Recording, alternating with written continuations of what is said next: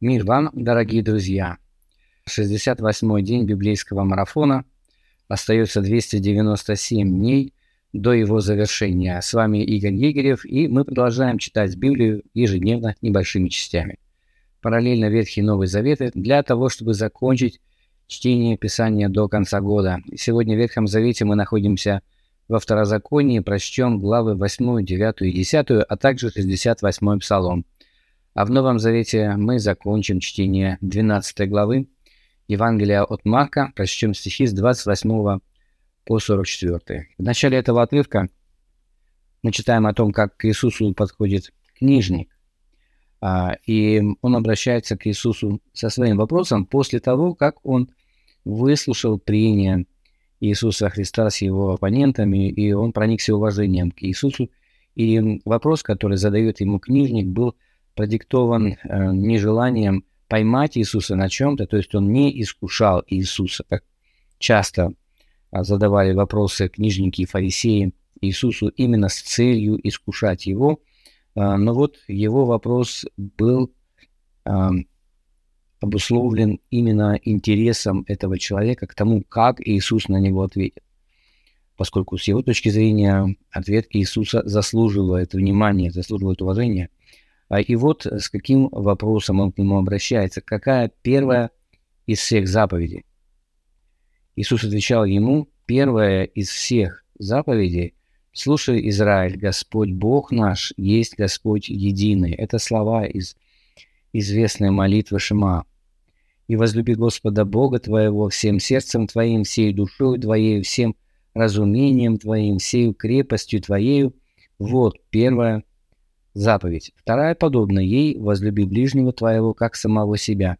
Иной больше сих заповедей нет. Нижник сказал ему, «Хорошо, учитель, истину сказал ты, что один есть Бог, и нет иного, кроме Его, и любить Его всем сердцем и всем умом, всей душой, всей крепостью, и любить ближнего, как самого себя, есть больше – всех всесожжений и жертв. Заметьте, здесь книжник как бы даже добавляет что-то к тому, что говорит Иисус, но он говорит верно с точки зрения Христа, и поэтому Иисус его хвалит. Видя, что он разумно отвечал, сказал ему, «Недалеко ты от Царствия Божия». После того никто уже не смел спрашивать его. Я хочу обратить ваше внимание, что к Иисусу подходит книжник. А книжники – это были те, кто занимался в Израиле переписью а, писаний, поскольку это был единственный способ размножать книги библейские путем копирования. И вот э, был такой специальный клан внутри Израиля, книжники, которые специально занимались тем, что переписывали а, от руки Писания. И они делали это очень скрупулезно. Поэтому даже новым э, свиткам придавали как бы большее значение, ценились они больше, чем старые. Поэтому, кстати, до нас практически не дошло каких-то древних свитках, потому что их уничтожали, оставляли, которые вот недавно переписали. А также они хорошо знали закон и в памяти своей носили многие предания. И в Израиле они слыли богословами, учителями, к ним обращались по разным вопросам, в том числе, кстати, и юридически. А, и Иисус нередко обрушивался на фарисеев и на книжников – и, кстати сказать, в дальнейшем в нашем тексте Иисус эм, обращается к этой теме, опять к этой группе людей, категории людей, как бы предупреждает своих слушателей а, а, об опасности со стороны книжников. А, в 38 стихе мы читаем, «И говорил им в учении своем, остерегайтесь книжников, любящих ходить в длинных одеждах и принимать приветствия в народных собраниях, сидеть впереди и в синагогах и возлежать на первом месте на пиршествах, сие поедающие дамы вдов и на показ долго молящиеся примут тягчайшее осуждение. А, ну вот, а в начале этого отрывка мы читаем о книжнике, который а, действительно интересовался смыслом Писания и искренне хотел следовать ему, а, я хочу сделать вывод из этого, что, в общем-то, а, быть книжником – это не приговор, это не диагноз. То есть знать э, хорошо Писание и быть богословом – это вовсе не обязательно быть вот таким, как Иисус описывает. К сожалению, очень часто знание а, приводит вот к тому, что люди становятся такими, как Христос описывает с 38 стиха и дальше. А, но само по себе знание, оно не таит в себе опасность, оно очень полезно, но оно может быть вредно, если без любви. Тут знание без любви надмевает. Так говорит апостол Павел в первом послании Коринфянам в восьмом стихе. О идоложертвенных яствах мы знаем, потому что мы все имеем знание. Но знание надмевает, а любовь назидает. То есть любовь, она укрепляет, да, она способствует росту, э, воодушевляет.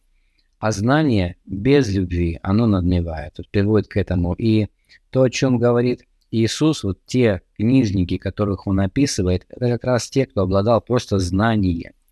И, и их знание не имело под собой э, стремления воспользоваться им во благо человеку. А по сути это является в законе самым главным. Да, чтобы мы любили Бога, во-первых, а потом любили ближнего. И вот э, не обращая внимания на это, в этом случае знание наше а, обращается против человека, против нас самих, и мы становимся надменными, мы становимся людьми, которые ищут каких-то почестей, вот как, как Иисус описывает. Это мы с вами читаем Библию для того, чтобы набраться знаний, а, но при этом помним о первых двух заповедях. Возлюби Бога и возлюби ближнего. Потому что если этого мы не вынесем из Писания, то все наши знания окажутся не только бесполезными, но и вредными. Давайте внимательно прочтем наш сегодняшний отрывок в Евангелии от Марка, а также Второзаконие, 8, 9, 10 главы и 68 Псалом. Обратите внимание на вопросы, которые я, как обычно, прилагаю к своему видео. Постарайтесь ответить на них для себя, чтобы вы могли э, привлечь свое внимание к тексту, к самому, задуматься над ним, а не просто пробежать по нему глазами. Э, вы можете ответить на вопросы просто для себя, можете поделиться вашими ответами. Будет очень интересно почитать, что вы думаете о наших сегодняшних текстах во Второзаконии, в Псалтере и в Евангелии от Марка. А, подписывайтесь на наш канал, если вы считаете, что он полезен и может пригодиться кому-то еще. Подписываясь на него и ставля, ставя лайки, вы тем самым помогаете его продвижению. Пусть Господь благословит вас.